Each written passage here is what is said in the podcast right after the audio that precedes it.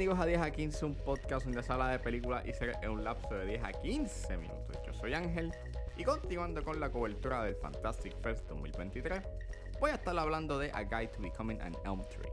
También esta película tenga planes de exhibición o tenga planes para distribuirse en plataformas video on demand o en servicios de streaming, les dejaré saber en la descripción de este episodio. Así que, setback, relax, que 10 a 15 acaba de comenzar.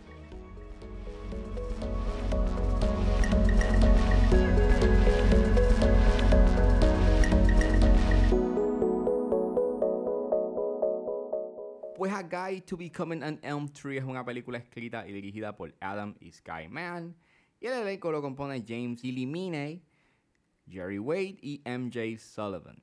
Y trata sobre Patrick, un hombre en duelo que decide construir un ataúd para su difunta esposa. Bajo la instrucción de un carpintero enigmático, Patrick se pone manos a la obra pero está reacio a la insistencia de su mentor de familiarizarse con la densa historia de los árboles que va a talar para construir el ataúd. Cuando un libro en la biblioteca del carpintero promete un, un, ungüento sobrenatural para aliviar el dolor de Patrick, el viudo empieza a recorrer un viaje del cual se arrepentirá en el proceso.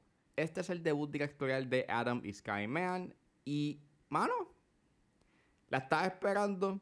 Eh, como mencioné en mi episodio especial eh, de las películas que estaba esperando del festival, este, esta una de ellas y eh, a mí me gustan mucho estas historias que tienen que ver con el proceso del duelo y cómo este personaje o un personaje eh, recorre como que ese viaje y cómo enfrenta ese proceso.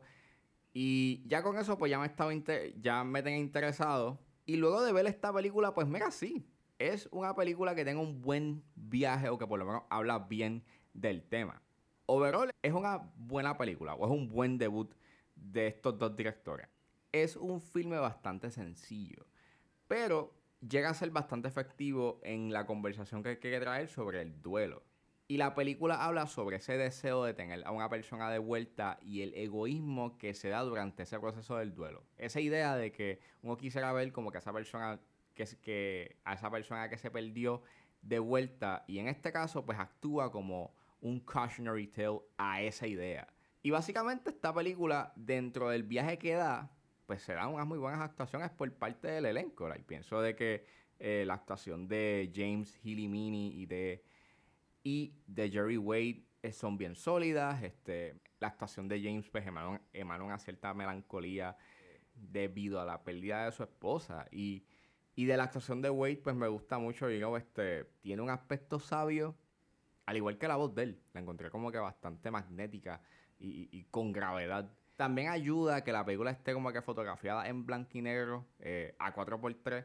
Eh, es una fotografía bien, bien, bien estática, bien calmada. A veces juegan con el bloqueo con la manera en cómo están y no este, eh, posicionados los personajes y eso crea como una atmósfera que ayuda en parte a esos elementos y de horror psicológico que quiere este, adentrarse la película a mitad de segundo acto y en su tercer acto, al igual que acentúa esa atmósfera amarga que tiene el filme. Eh, eso sí, diría que hay unos issues eh, de enfoque en algunos encuadres. Este, a veces funciona para lo que sucede en una escena, pero en otras pues claramente se nota de que están tratando de enfocar al sujeto o al personaje que está este, en el encuadre, pero pero debido a que el personaje se sale de, de, la zona de enfoque, ahí se dan esos casos en donde la fotografía se ve un tanto desenfocada. La edición a veces es un tanto cuestionable. Hay una escena en específico donde un personaje está contando una historia y a veces se, escucha, y, se escuchan en esa escena como que efectos de sonido debido a lo que sucede you know, en, en la historia que está contando que pienso que no era necesario y que en parte como que no va acorde con el tono, you know, un tanto más silencioso y, menos showy que tiene este eh, la película. Al igual que pienso que su final es un tanto desorganizado, este, eh, hay muchos elementos que quieren como que, que, se utilizan en su final para poderle darle un cierre a su historia que en verdad como que afectan a su final. Ahí tienes una narración, este, más lo que sucede en la escena y no final pues en verdad pienso que en términos de edición este, pudiste haber requerido de menos para poder tener un mejor final.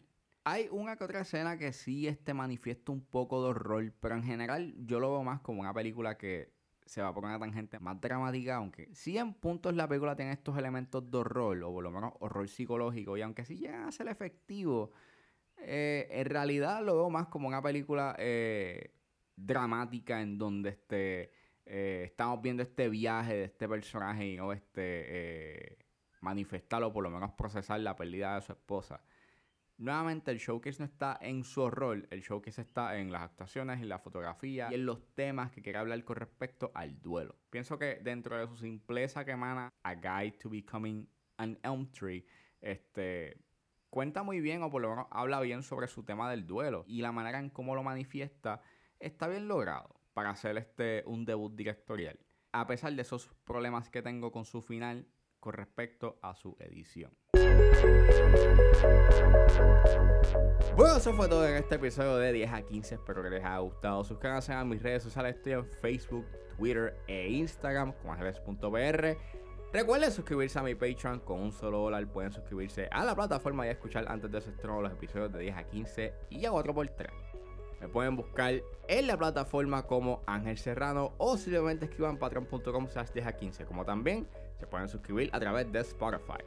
Si están en la disposición de ayudar a la calidad de este podcast, pueden donarme a través de PayPal como Ángeles PR. Como también me pueden ayudar con compartiendo los episodios en las redes sociales. No importa la ayuda que ustedes decidan hacer, yo voy a estar inmensamente agradecido. Los links a todas estas opciones están disponibles en la descripción de este episodio. Me pueden buscar en su proveedor de podcast favorito como 10 a 15 con Ángel Serrano. Gracias por escucharme, recuerden suscribirse y nos vemos en la próxima.